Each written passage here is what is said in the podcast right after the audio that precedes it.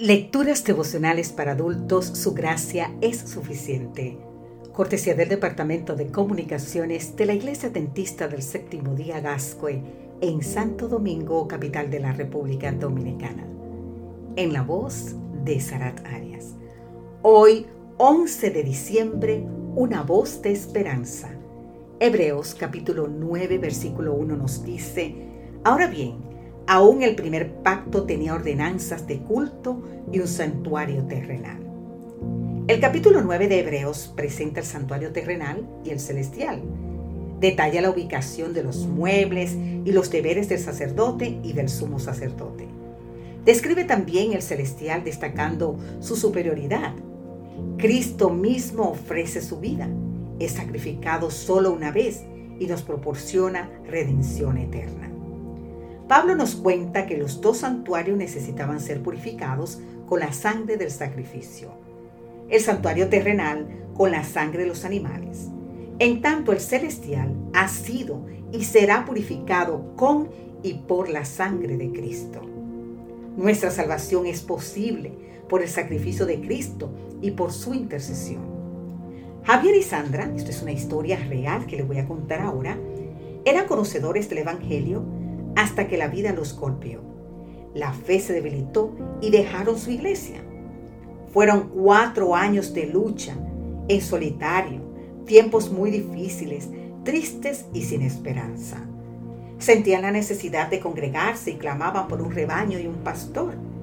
Escuchaban siempre una emisora evangélica. Fueron a varias iglesias buscando el camino, la verdad y la vida.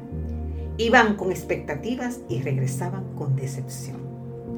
Pero una tarde, su radio cristiana, por unas interferencias, estaba pasando música secular. Sin saber cómo, Sandra pasó de aquella emisora a otra y quedó atrapada tanto por la música como por el mensaje de esperanza que la encontró y ese mensaje la impactó. Al llegar Javier del trabajo, Sandra le contó y se hicieron oyentes asiduos. Después de algunos meses pidieron la guía de estudio bíblico. La respuesta llegó el viernes 30 de diciembre del 2016, invitándolos a la iglesia adventista más cercana, en este caso la de Villa Martelí de Buenos Aires, Argentina, localizada a solo 500 metros de su domicilio. Ese sábado tuve el privilegio de predicar en esa iglesia. Javier y Sandra fueron tan solo para pasar, para pasar a retirar la guía de estudios y luego irse. Sin embargo, una iglesia fraternal y amorosa los acogió y allí se quedaron. Un año más tarde, cuenta el autor de este devocional, tuvo la alegría de bautizarlos. Hoy, Sandra y Javier son líderes misioneros y ya han llevado a otros a los caminos de Dios. Cristo desde el santuario celestial es una voz de esperanza.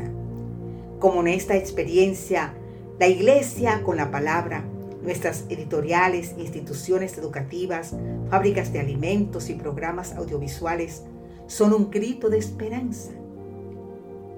Isaías 58.1 nos dice, el Señor me dijo, grita bien fuerte, clama con voz de trompeta, no tengas miedo Querido amigo, querida amiga, muchos como Javier y Sandra están necesitados de escuchar tus gritos de esperanza.